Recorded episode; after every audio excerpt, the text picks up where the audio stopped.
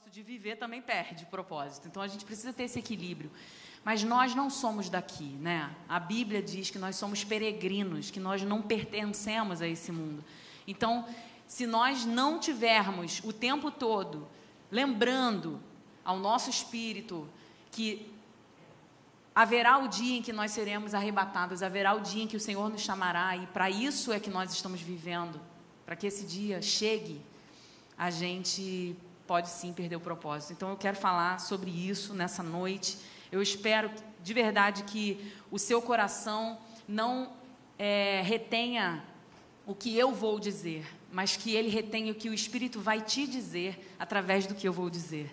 Porque a cada um o Espírito Santo vai transformar naquilo que precisa ser transformado dentro da sua mente, dentro do seu coração. Eu desejo que essa semente que eu vou plantar, ela cresça e gere frutos e que você saia por aí gritando que Jesus vai voltar e que nós precisamos salvar as nações. Amém? Eu até poderia terminar aqui agora, né? Porque basicamente é isso que nós vamos falar. Mas eu quero pedir para você abrir em Mateus, capítulo 19.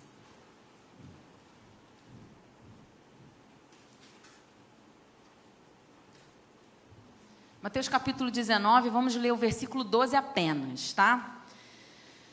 Diz assim: Porque há alguns eunucos que assim nasceram do ventre da sua mãe, e há alguns eunucos a quem os homens fizeram eunucos. E há eunucos que se fizeram eunucos por causa do reino do céu. Quem é capaz de receber isso, receba-o.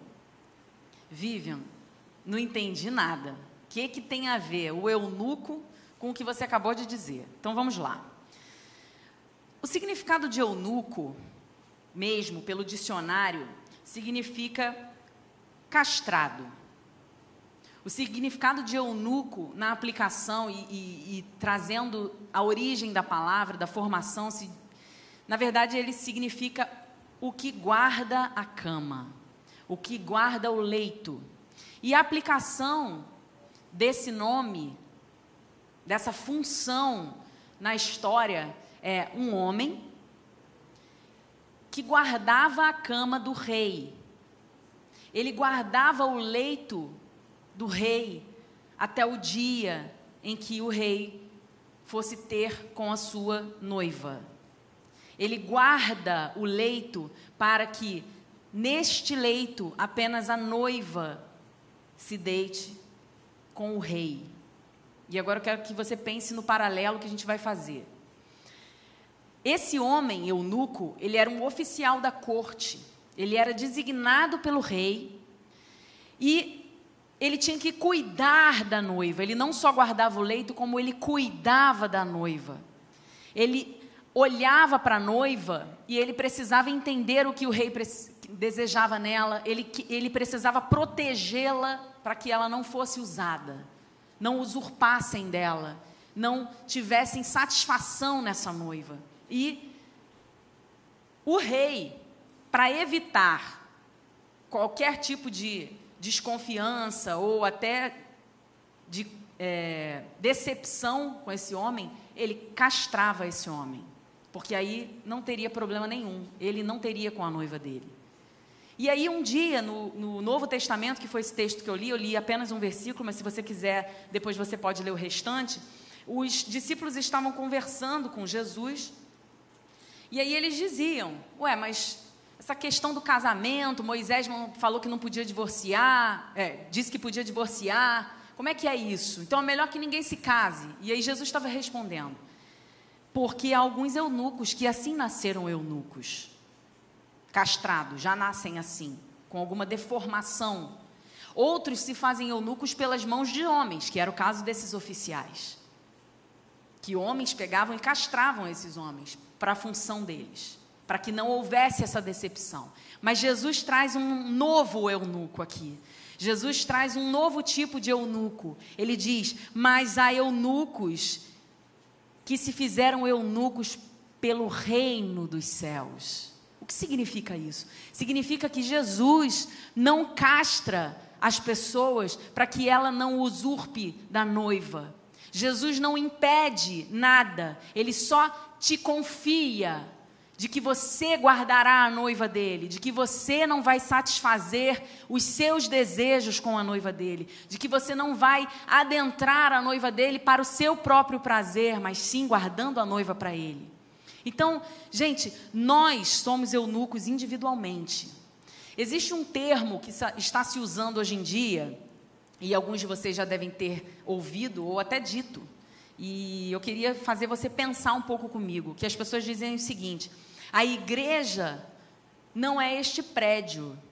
A igreja sou eu. E eu vou dizer para você, está errado isso. A igreja não é este prédio. A igreja somos nós. Eu não sou igreja sozinha. Você não é igreja sozinho. Nós juntos somos igreja. Então, está errado quando diz a igreja sou eu.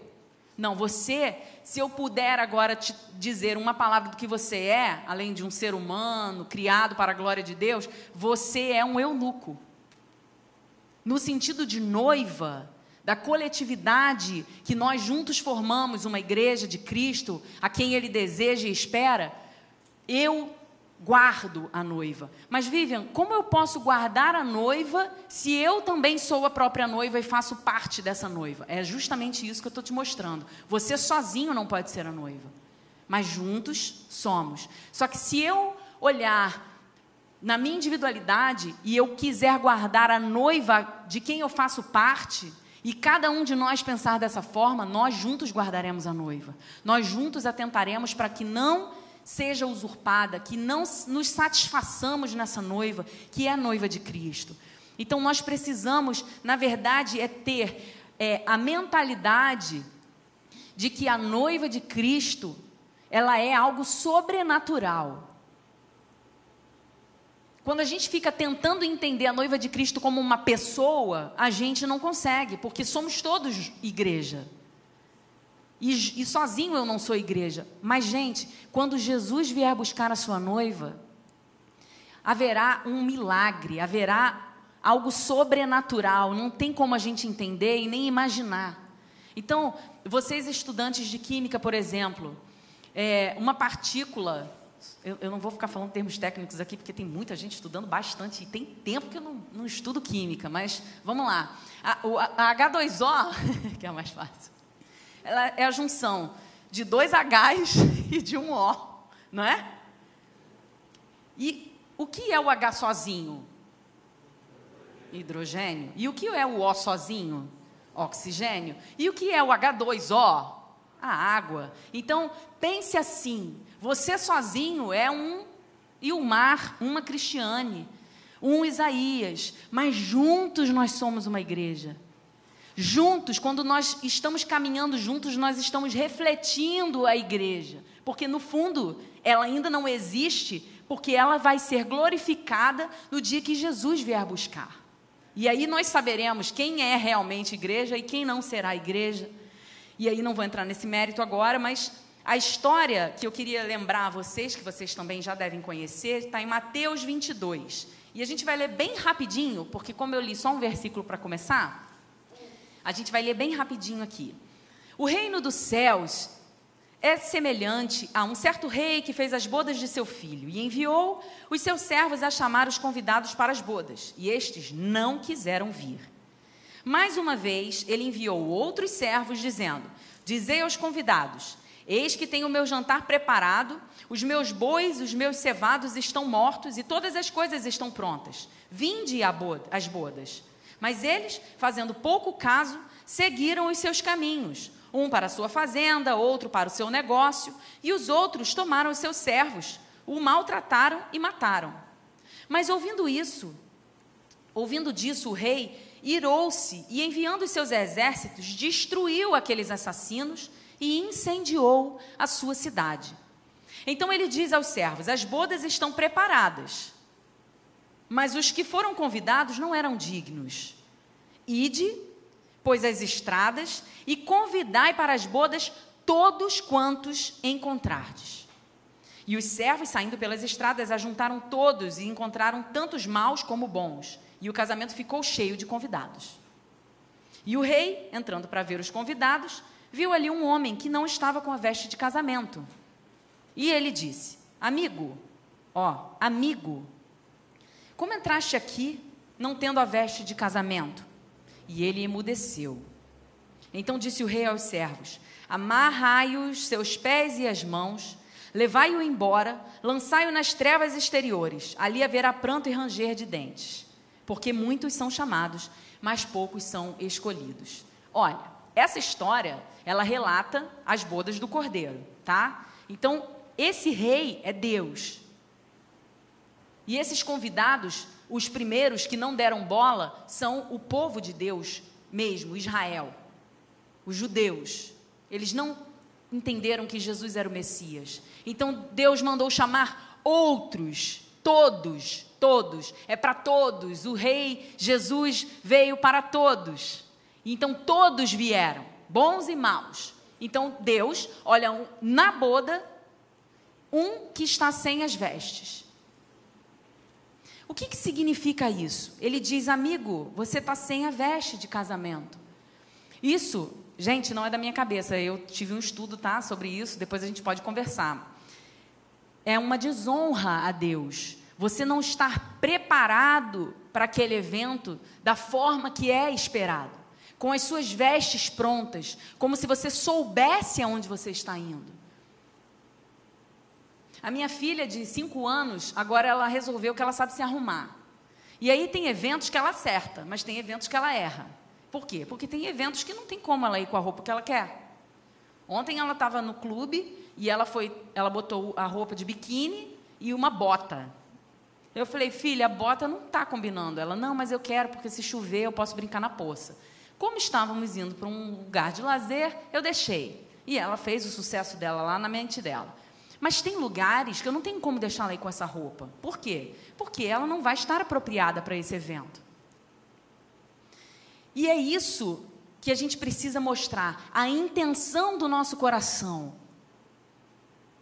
Se eu sou eunuco e eu estou guardando a noiva, e eu sei que nesse dia ele virá, e que essa noiva precisará se mostrar a ele, em santidade, pureza, sem rugas, sem mácula, como eu estou me apresentando diante dele nesse percurso?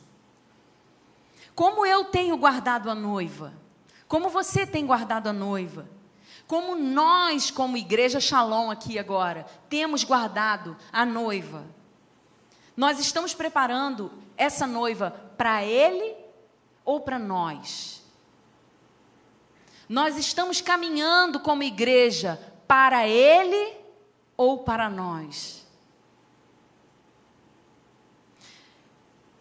Se eu preciso preservar a noiva que Jesus levantou e já existe, porque Jesus levanta a igreja e eu posso escolher fazer parte da igreja real, que é de verdade a noiva, ou eu posso escolher criar uma noiva para mim.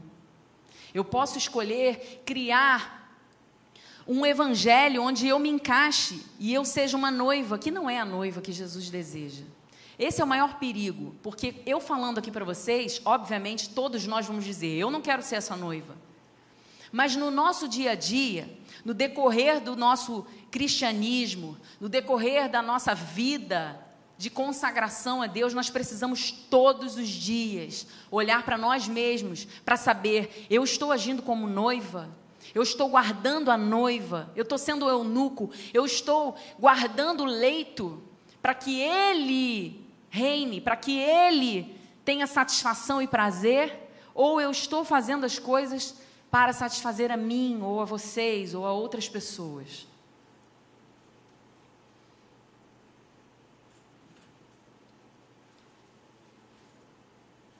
Um ponto importante é, quando nós criamos noivas, noiva linha, noiva duas linhas, noiva três linhas, eu não cancelo a noiva de Cristo. Ela continua existindo.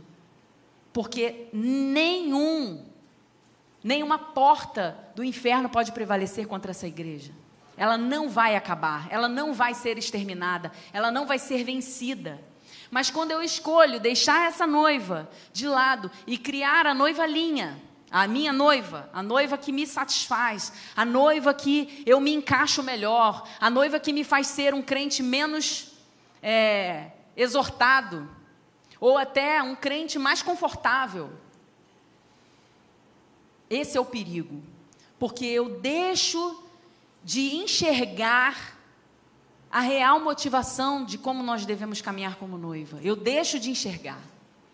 Eu começo a entender as minhas verdades e acreditar nelas e angariar pessoas que caminham comigo nessa noiva.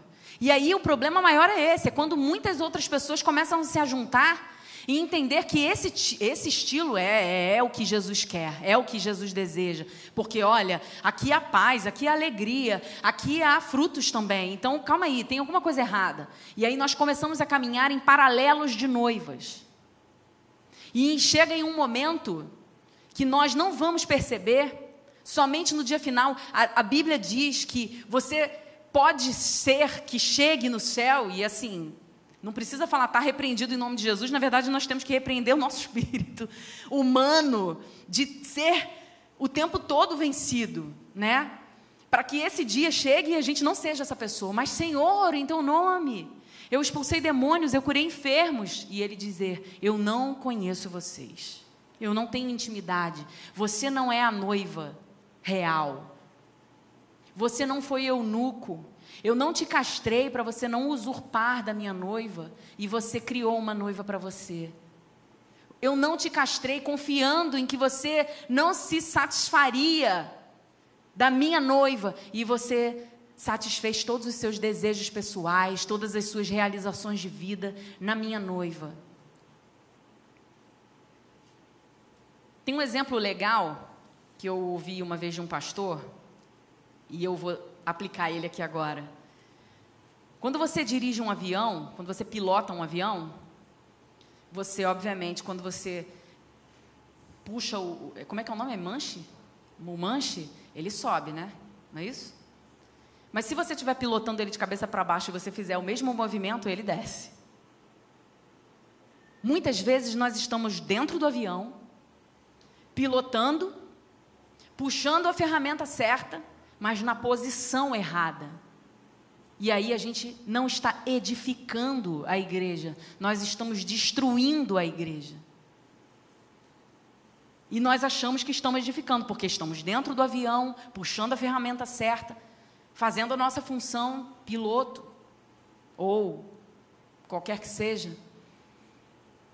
Nós somos eunucos e eunuco é uma questão de postura, de posição dentro do reino de Deus. E se eu estou agindo como eunuco, eu estou então guardando a cama para Ele. Eu estou é, é, fazendo com que tudo na igreja aconteça para Ele ter alegria, para Ele ter prazer.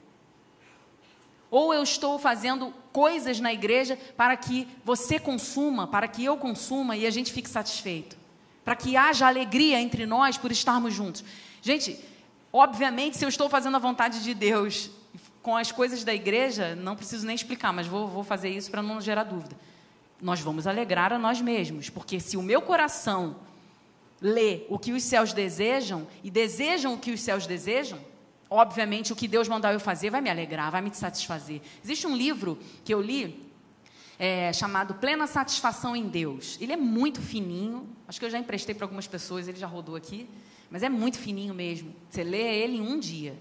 E ele mostra que um coração que busca o desejo celestial, um coração que busca a vontade de Deus e o cumprimento das promessas de Deus, ele é um coração que em todo tempo ele está satisfeito.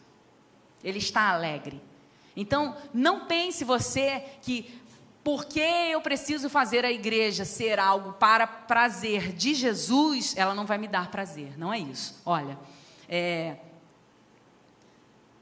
muitas vezes a gente pensa que preservar, edificar e, e, e, deixar com que a igreja tenha prazer em Jesus é, é ela ser o centro do relacionamento da gente com Jesus. E eu eu não acredito nisso. A igreja, ela não pode ser o centro de relacionamento com Jesus. Sabe por quê? Porque as pessoas que não podem congregar numa igreja, elas podem continuar tendo relacionamento com Jesus. Elas podem continuar guardando a noiva. E eu digo em termos de perseguição. Nós ficamos aqui o ano de 2020 privados de nos reunir durante muitos domingos.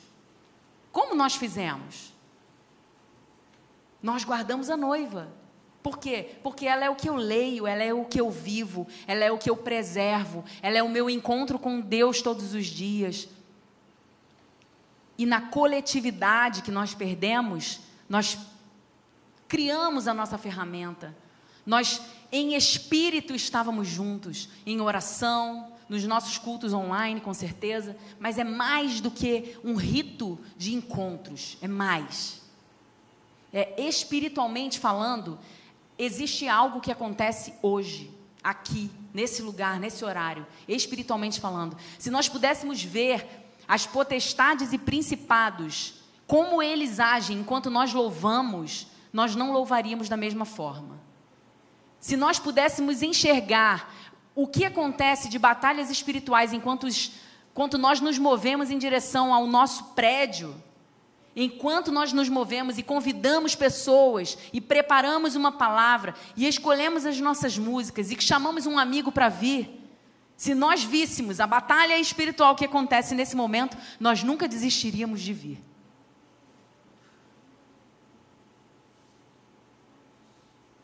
Domingo retrasado, ou antes dele, veio uma, uma pessoa aqui e ela disse: Eu já estava para vir aqui porque eu saí do mercado, olhei que tinha Shalom Kids. E eu pensei: meus filhos precisam de uma igreja, eu sou desviada. E aí, quando eu entrei nessa igreja, que a palavra falava sobre reconciliação, eu falei: Jesus me capturou. Fez sentido aquele culto? Acabou. Se você achou a palavra aquele dia batida, eu te digo, ela valeu porque uma alma voltou para Jesus e é para isso que nós estamos aqui. Às vezes, alguns amigos meus me perguntam, é, mas você precisa ir à igreja todos os domingos? Eu digo, não. Mas por que você vai? Porque é um hábito na minha vida que eu me sinto útil, eu me sinto parte. Ah, sim, mas você precisa ir manhã e noite. Eu me sinto parte. Mesmo se você não for cantar nem pregar, eu me sinto parte. E olha, quando essa moça veio e ela aceitou Jesus ali na cantina, no momento que a gente nem estava tendo cantina, mas era naquele momento que a gente fica ali atrás, eu falei, Senhor, muito obrigada porque eu estou vendo isso. Eu, eu quero ver isso. Porque isso, gente, faz a gente continuar caminhando. Isso, olha, é, é, mostra que a nossa fé não é em vão, que nós não estamos aqui em vão. E a minha preocupação é que a igreja, na verdade, seja o centro do seu relacionamento e não o que você faz aqui mas o estar aqui. Isso não é certo. O estar aqui apenas não é certo. Você já assistiu um filme em que você está preocupado com uma série de coisas e você fala assim: ah, eu vou assistir um filme para ver se eu dou uma relaxada aqui. Aí você começa a assistir o filme e a sua cabeça está lá. Tá, tá, tá, tá, tá, tá, tá. E aí quando você vê, já passaram sete minutos e você não entendeu nada. Aí você volta o filme todo. É só comigo isso? Não, né? E aí você vai mais 15 minutos e fala, gente, eu não estou bem hoje. Volta tudo de novo. Aí daqui a pouco você desiste e vai assistindo o filme. Aí vem alguém que está assistindo junto com você ali e fala assim: agora vai, agora ele vai encontrar quem é o assassino. Aí você fala: que assassino? Assassinou alguém? Você não está assistindo o filme, não, mas você está ali. Você está assistindo, mas você não está. Muitas vezes a gente precisa se preocupar com o corpo presente. Às vezes, eu tenho um, um, um, um marido que, às vezes, ele está de corpo presente. É, é, tão gostoso assim, você está jantando aí, você está conversando com a pessoa, contando um monte de coisa, e a pessoa está olhando para você fixamente. E aí, agora eu já sei, né? E eu falo assim, você não está ouvindo o que eu estou falando. Agora eu já me poupo, porque agora eu já aprendi. Agora eu começo a falar assim: você está entendendo? Você está ouvindo o que eu estou falando? Você está aqui, Augusto, planeta Terra chamando. Ele, hã? Porque agora eu não vou ficar repetindo mais, estou ficando velha. E aí, é sobre isso que eu falo. Quando você está ali e a pessoa está te ouvindo e a pessoa está Entendi. É mesmo, mas quando? Ih, foi, foi desse jeito? É. Ah, que interessante. Mas o que, que você falou? Calma, deixa eu terminar de contar. E tem essas pessoas também, né? Isaías. e aí, gente, é, mal comparando aqui entre, né, quem que você prefere, meu marido ou meu pai? Não é isso que eu quero dizer, mas eu prefiro conversar com pessoas que, né, estão ali me dando atenção. De vez em quando eu dou um puxão de orelha nele e falo, poxa, estou falando. Às vezes não é o melhor momento, ok. Mas vamos deixar de lado essa parte do casamento da Vivian e vamos voltar aqui. O corpo presente, ele não é suficiente. Não para mim.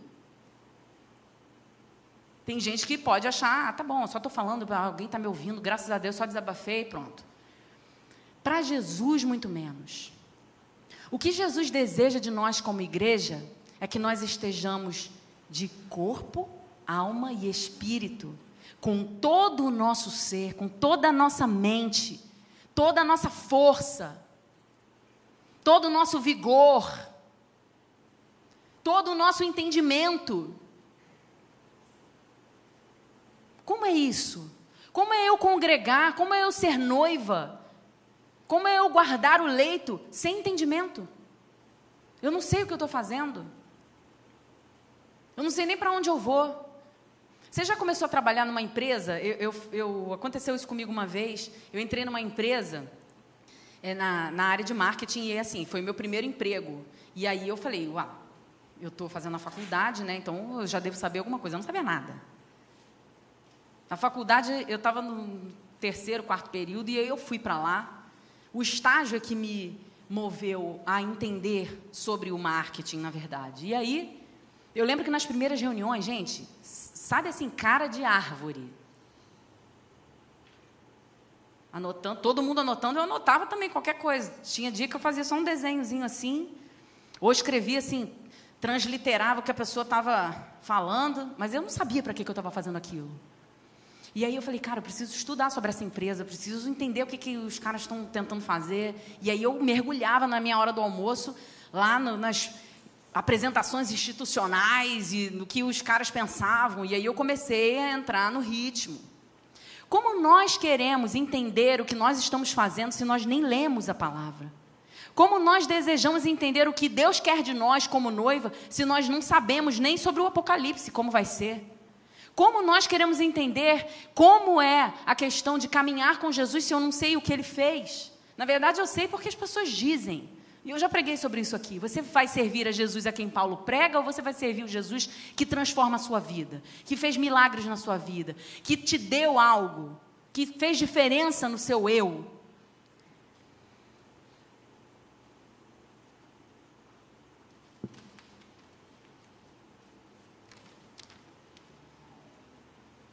E aí eu vou ser um pouco dura agora, você me desculpe, mas Jesus já foi duro comigo.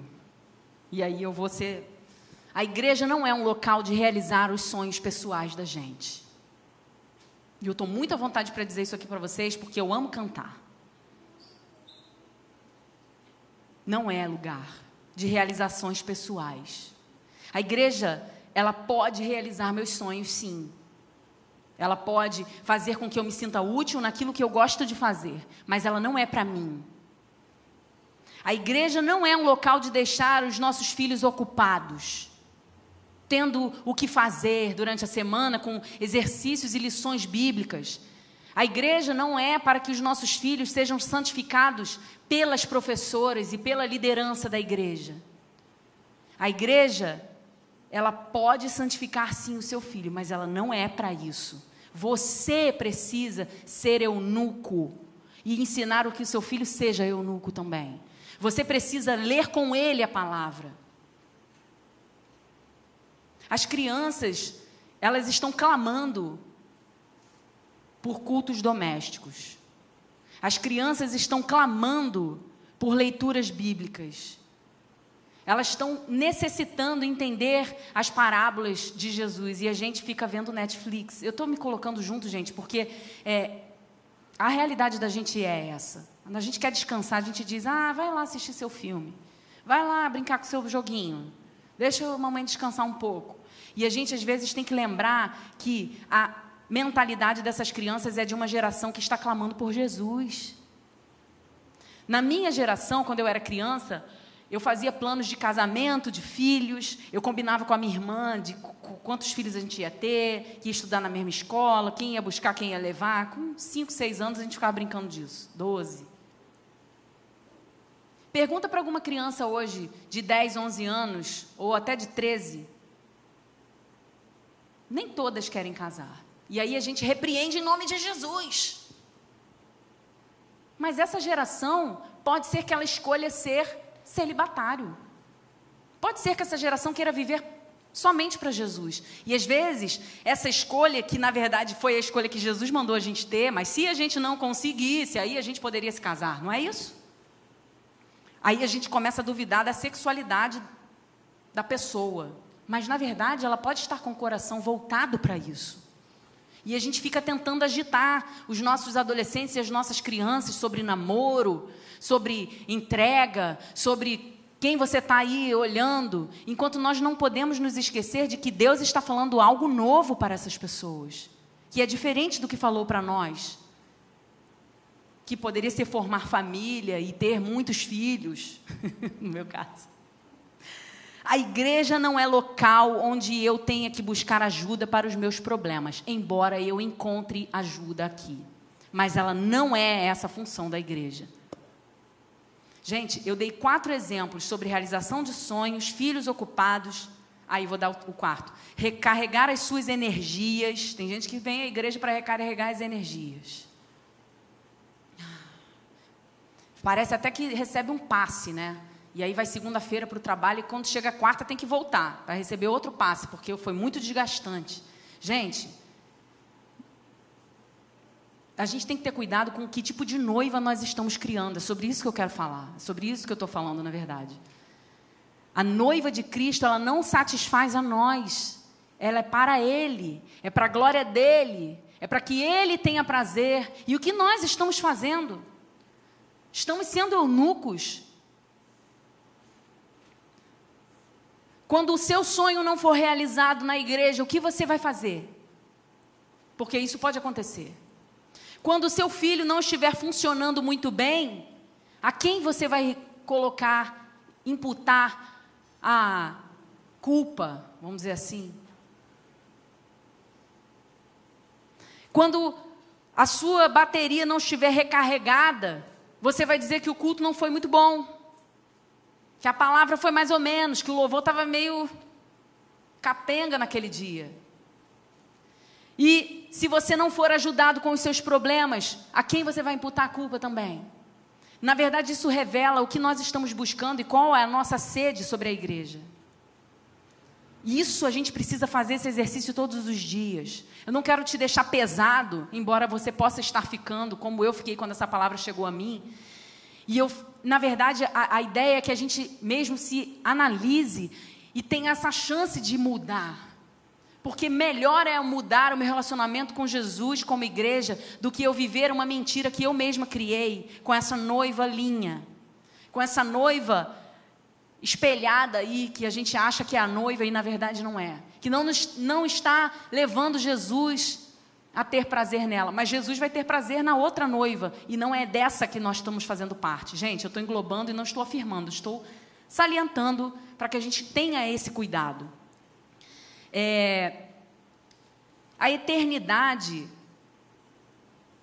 nossa vida na eternidade, ela depende da minha completa compreensão do que é o Evangelho. Vou repetir. A minha vida na eternidade depende da minha completa, do meu completo entendimento sobre o que é o evangelho. Se eu não tenho entendimento do, sobre o que é o evangelho verdadeiramente, eu posso estar puxando o manche na posição errada. E aí, Vivian, você pode então me dizer qual é o curso que eu tenho que fazer para entender o Evangelho? O curso que o ladrão da cruz fez. Ele olhou para Jesus e viu: é o único caminho. Eu quero estar com Ele. É só isso que você precisa fazer. Querer estar com Jesus.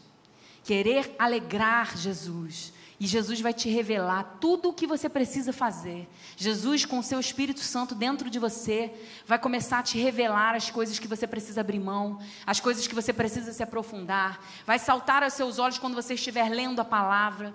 Vai trazer elucidação. Agora, se nós não oramos, não lemos a palavra, não fazemos a vontade de Jesus, de pelo menos nos achegar a Ele, não tem como. O manche vai ser puxado na posição errada.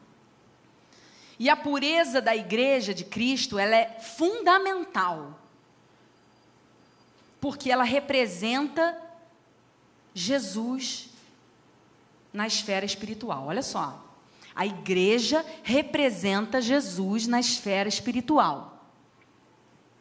E como eu tenho feito para que a igreja seja representada? Gente, a gente está vivendo, na verdade, eu não sei se vocês concordam comigo, tá? Mas em âmbitos gerais, a gente está vivendo caos, na minha opinião, sobre o que é a igreja. Eu olho de fora, eu fico confusa. Eu, com 38 anos, fico confusa. Outro dia, meu filho veio com umas perguntas para mim que eu falei assim: meu filho, vamos orar para responder todas essas perguntas. E as perguntas dele eram muito interessantes sobre a igreja. Tipo, se uma pessoa aceitar Jesus, e aqui fica como reflexão para nós, tá? Se uma pessoa aceitar Jesus, mamãe, naquele, naquele dia, e ela quiser ser batizada naquela hora, ela pode? Pode. Mas às vezes o batismo está marcado só mais para frente. Isso. Isso, na verdade, foram fomos nós que convertemos dessa forma para que a igreja funcione diante de todos os problemas que nós já vivemos aqui, com pessoas que queriam se batizar e já sair fazendo parte de tudo e aí virou bagunça. Na verdade, a culpa é nossa, de todos nós. E é a mesma questão que quando Jesus estava respondendo sobre o divórcio. Por que, que Moisés disse que podia se divorciar? Aí Jesus diz: na verdade, não é para divorciar, mas por causa da dureza de coração de vocês, por causa da falta de entendimento do que significa um casamento, de tudo que vocês deturparam em relação a isso, agora eu preciso convencionar de que o divórcio pode existir em casos de imoralidade. Então, eu falei isso para o meu filho.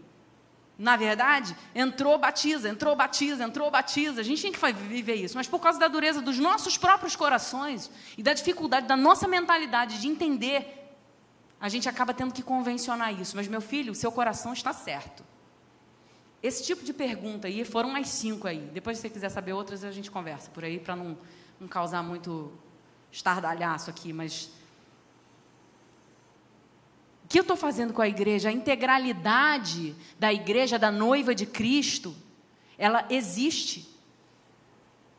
E só que às vezes, para satisfazer a nós, para evitar uns problemas, para que não ofenda, para que não altere a necessidade do irmão fulano, para que deixe a irmã fulana um pouco mais à vontade, aí a gente começa a fazer uma igreja um pouco mais humana. E a gente precisa ter esse cuidado. Porque se eu olho de fora, eu começo a confundir quem não é. E aí eu chamo alguém para vir para a igreja e a pessoa não quer, porque ela está mais embaralhada do que se ela tivesse. E a gente está deturpando a visão da igreja, a gente está deturpando o evangelho. A gente está trazendo as pessoas prometendo bênçãos. A gente está trazendo as pessoas falando: olha, você vai mudar a sua vida, com certeza vai mudar a sua vida, mas imediatamente Jesus vai fazer isso. Não, não é imediatamente, pode ser imediatamente. Mas não cabe a você dizer o prazo. Cabe a você dizer: Jesus pode transformar. Depende do seu, da sua entrega, do seu coração. Você quer entregar a sua vida a Ele? E deixa o Espírito Santo fazer o resto. O problema é que muitas vezes nós, ao evangelizarmos os nossos amigos, os nossos vizinhos, nós começamos a vender Jesus, comercializar a igreja e dizer: ó, oh, o louvor lá é muito legal, tem um monte de jovens, tem um rock and roll, e aí a igreja é preta. Aí você pode vir, porque você vai se sentir um pouco à vontade, porque lá tem ar-condicionado. E aí Jesus olha para você e fala assim: Mas a minha noiva não é para isso, não é para vocês. Não é para satisfazer as suas vontades. Ah, Vivian, mas é muito legal ter isso, com certeza. Quando a pessoa chega aqui, a gente está com excelência em receber um, um membro, com excelência em receber um visitante, com certeza. Mas o que te move a fazer parte da igreja? É sobre isso. Eu estou mantendo a pureza da igreja? Eu estou mantendo ela na integralidade do que ela realmente é, do que ela foi criada para ser? Ou eu estou permitindo que as minhas necessidades sejam satisfeitas? Ou eu estou permitindo que a necessidade do outro seja satisfeita? E como é que a gente faz isso, Vivian? Juntos, na coletividade, eu te apoio, você me apoia, eu te exorto, você me exorta. Deus deu as chaves de autoridade para a igreja, lá quando Pedro disse que ele era o filho de Deus e que foi o Espírito Santo que revelou isso a ele, não foi ele que entendeu. Jesus disse: Foi o Espírito que te revelou. E eu vou edificar a minha igreja, eu vou dar as chaves. Vamos abrir lá, Mateus 16, 19. Mateus 16, 19.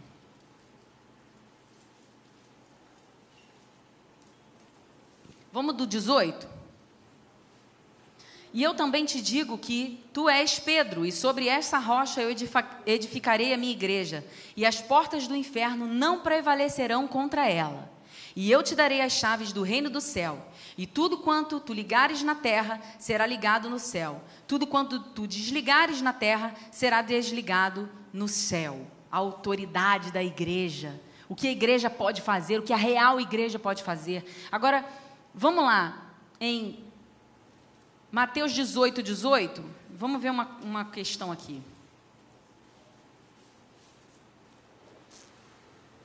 Vamos do 15. Isso. Se o teu irmão pecar contra ti, vai e em particular com ele conversem sobre a falta que ele cometeu. Se ele te der ouvidos, ganhaste a teu irmão. Segura aí um pouquinho, volta. Qual é a função principal disso daí?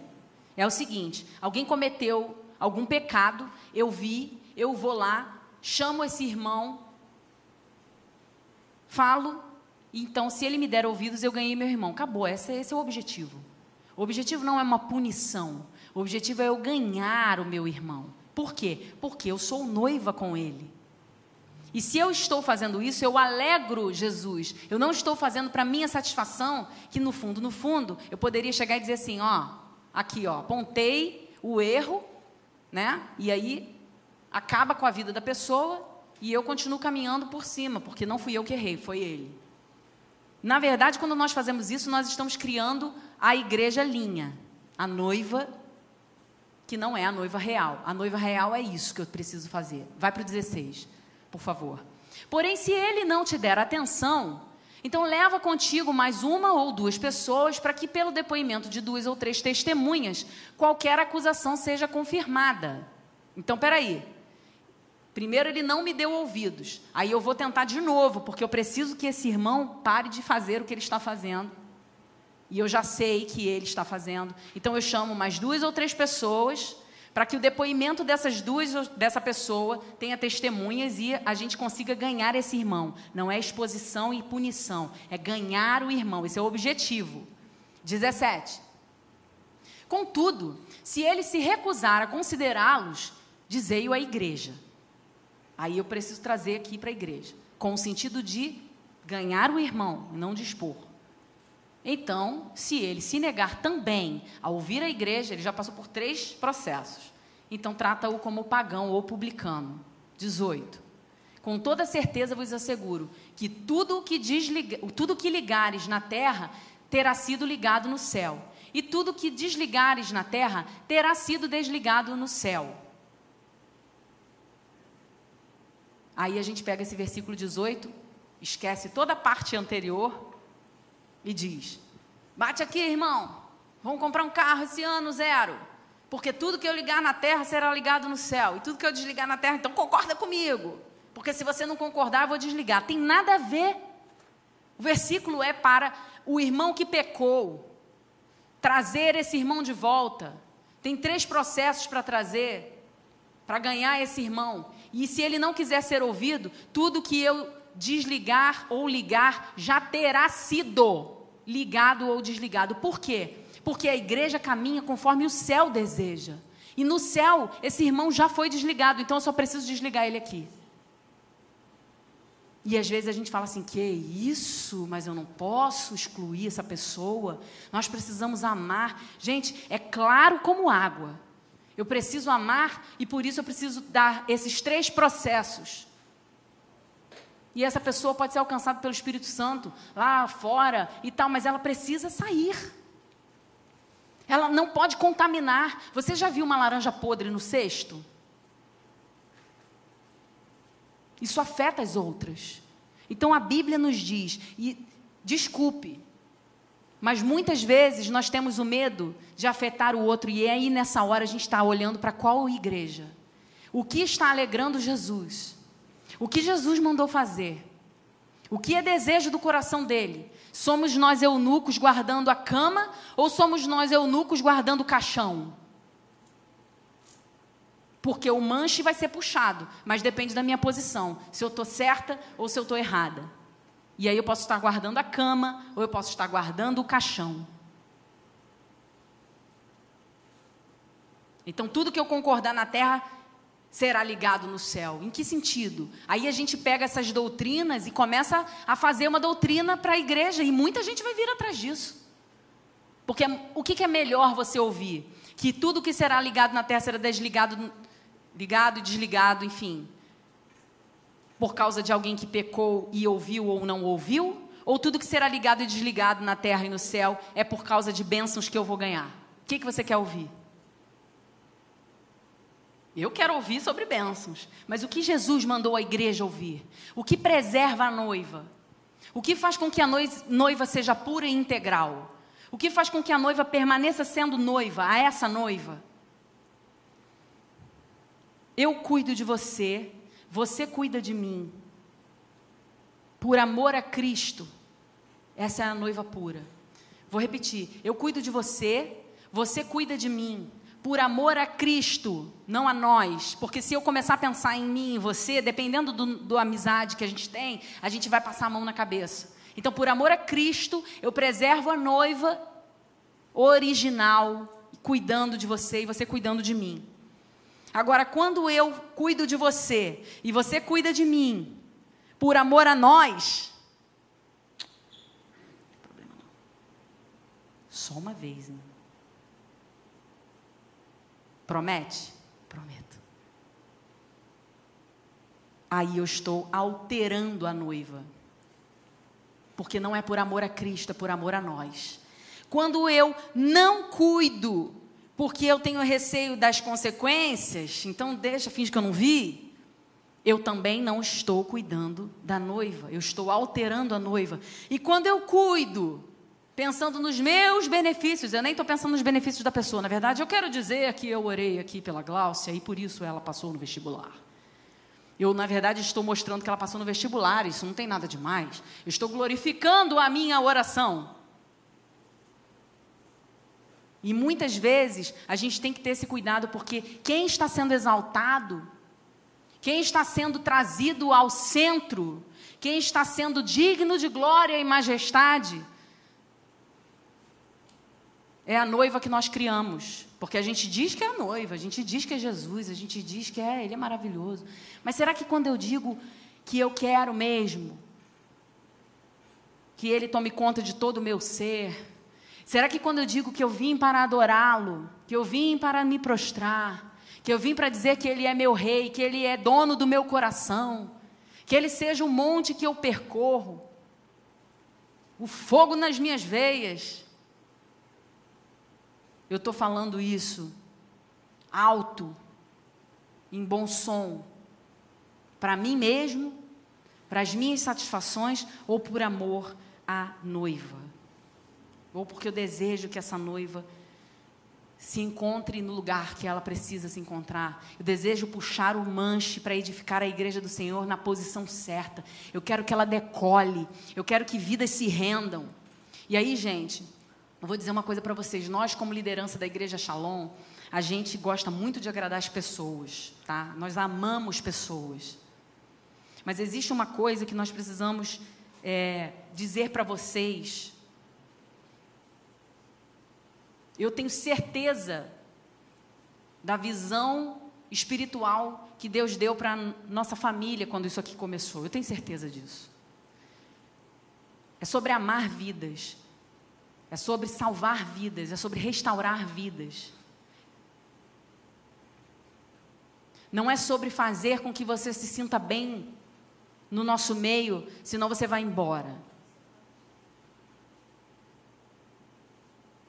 Não fica nervoso, incomodado com, com isso, não. Olha só.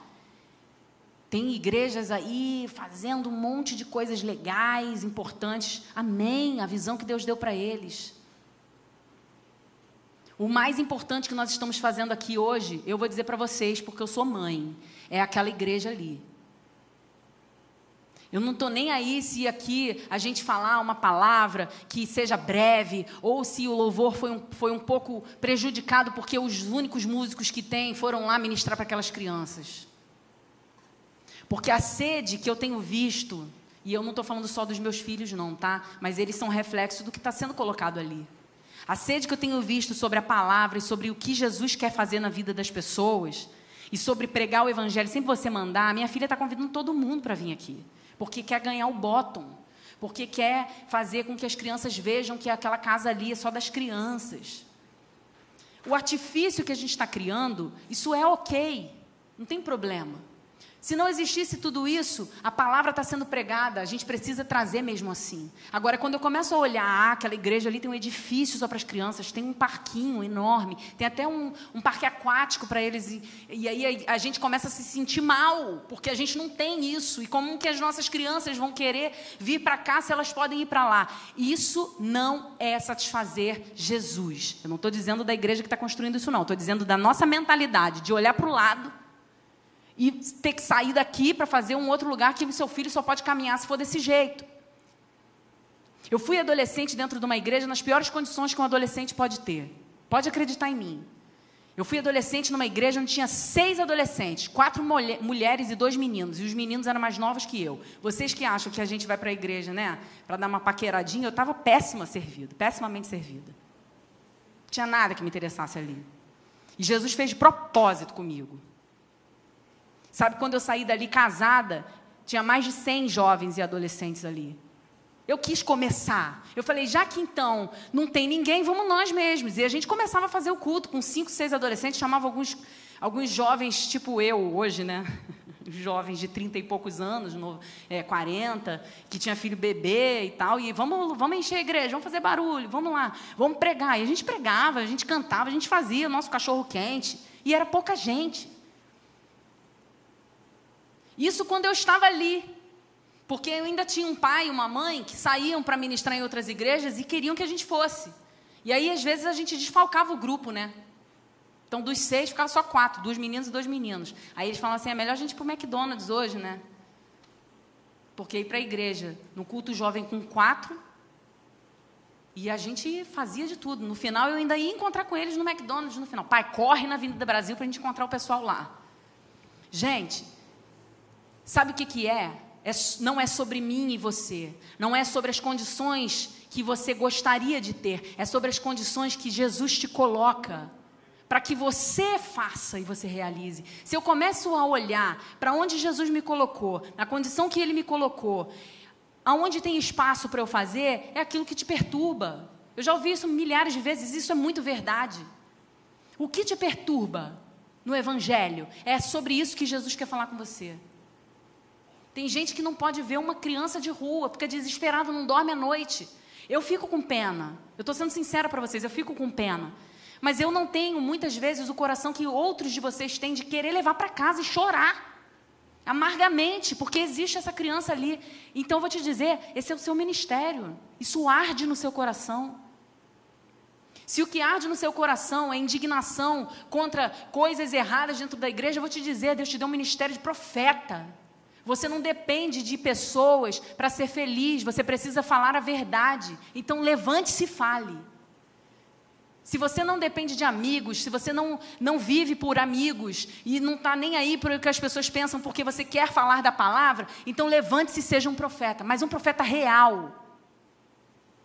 Se você clama pelas nações, e se é isso que arde no seu coração e você acha um absurdo, ninguém aqui está fazendo essa campanha contra as nações, então levante-se e seja o evangelista das nações, o missionário. Porque quando a gente imputa todos os deveres para algumas pessoas dentro da igreja, você está matando essas pessoas. Você está pesando a vida dessas pessoas, porque são elas que fazem todas as vezes tudo. E às vezes a gente só senta e assiste e vai embora para casa e quer receber de novo, desculpe, o passe. Porque eu preciso revigorar minhas energias. Inclusive, eu estou associando. Desculpe, gente, eu, eu tenho esse meu, estilo um pouco é, impetuoso de falar, mas Deus me fez assim.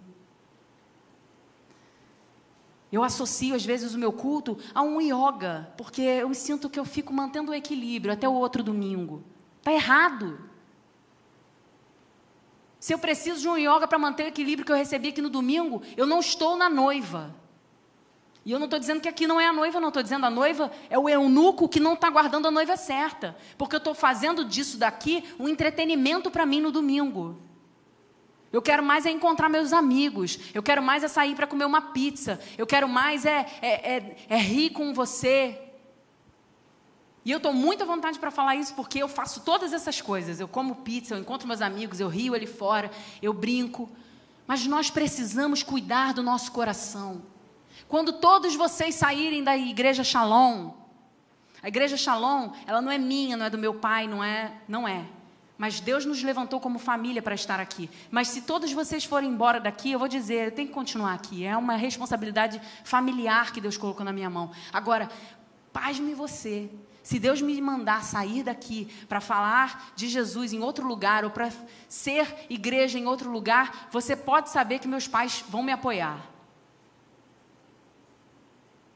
Não comece a orar por isso. Porque não sou, não é sobre nós.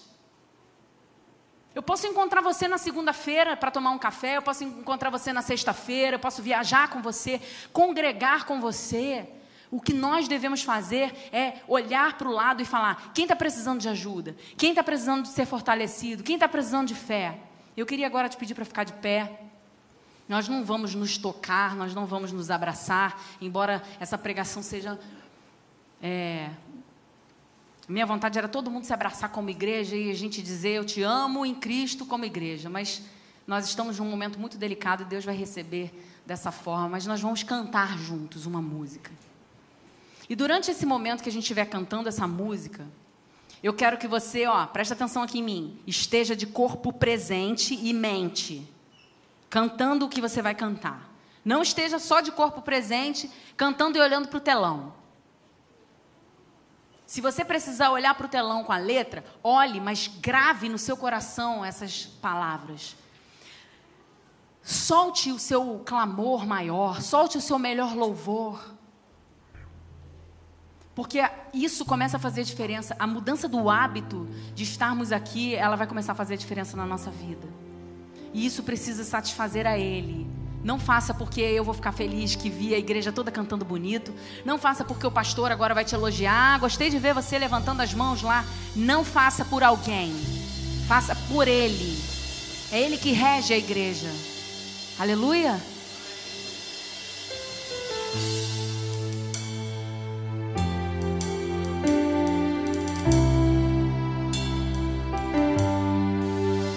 Feche os seus olhos.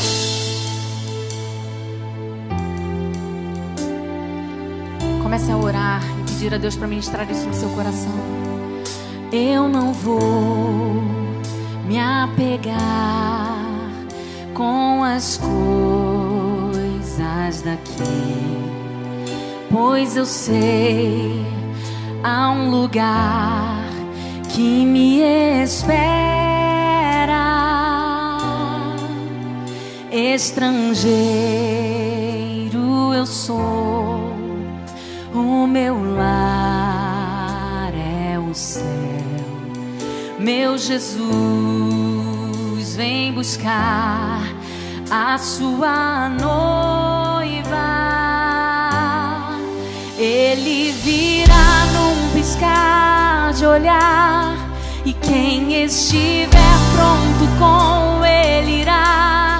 na sua glória com Ele morar. Ele vem, Ele vem, não mais tristeza, não mais temor. Junto com os anjos cantar eu vou. Digno é o cordeiro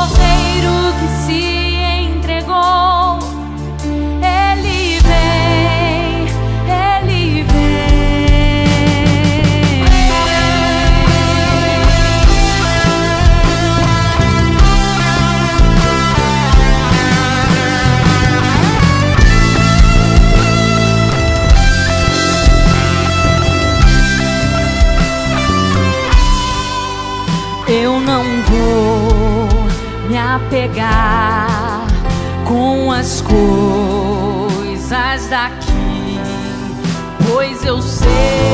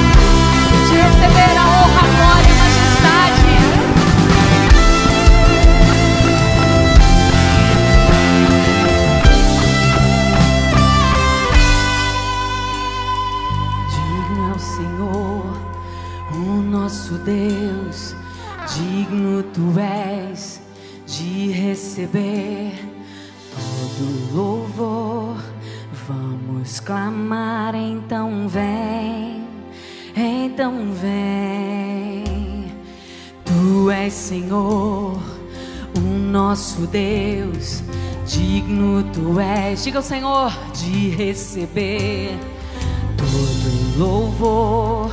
Vamos clamar, então vem, então vem.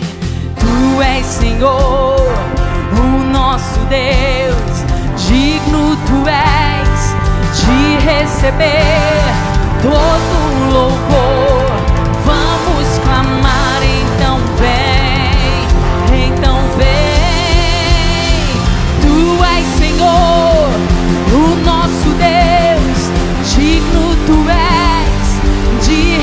Receber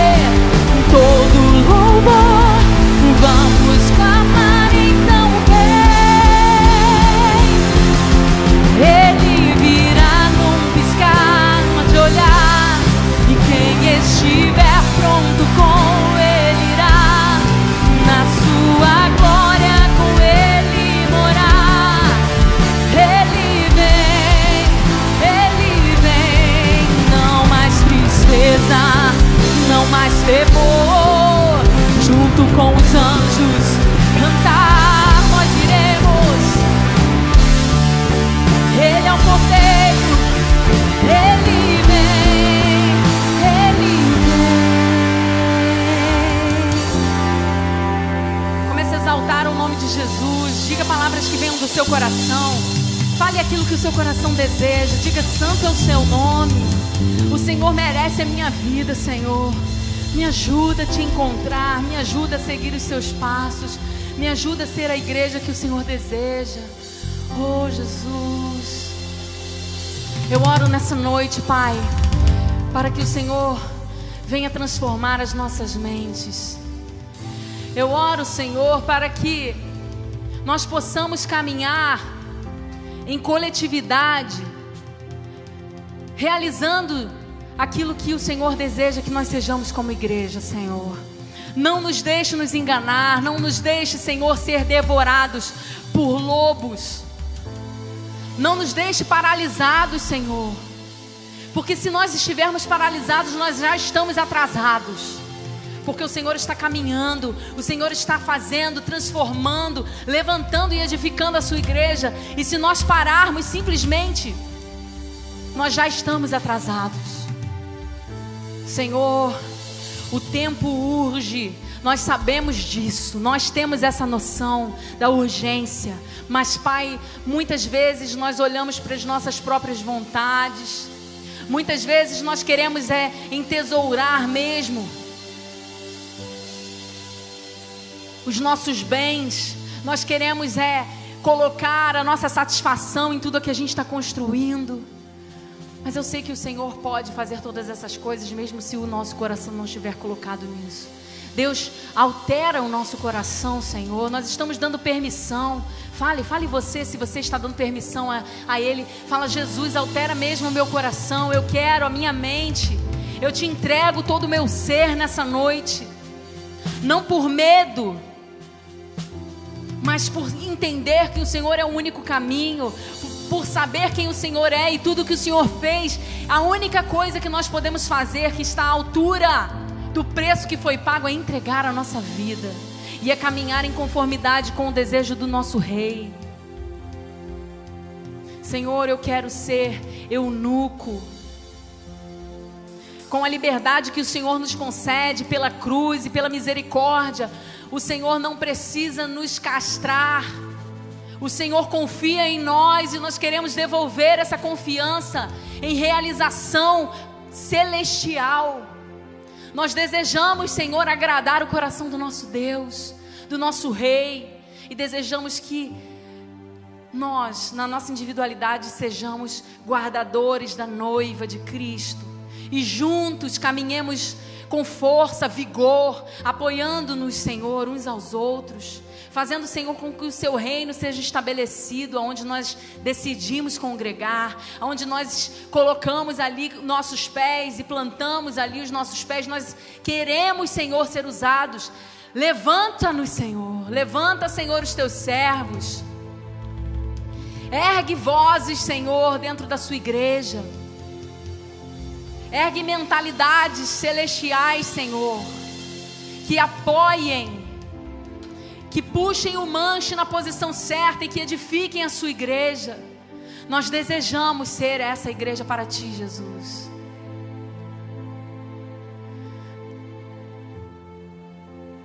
Vamos clamar, Tu és Senhor, o nosso Deus, digno Tu és, cante, de receber todo louvor Vamos clamar, então vem, então vem. Tu és Senhor, o nosso Deus, digno tu és de receber todo louvor.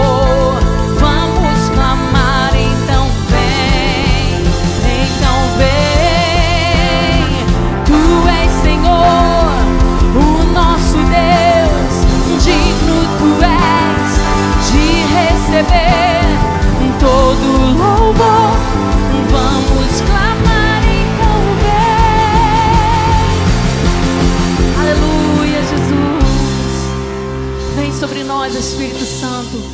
Conforta-nos diante dessa palavra, Senhor.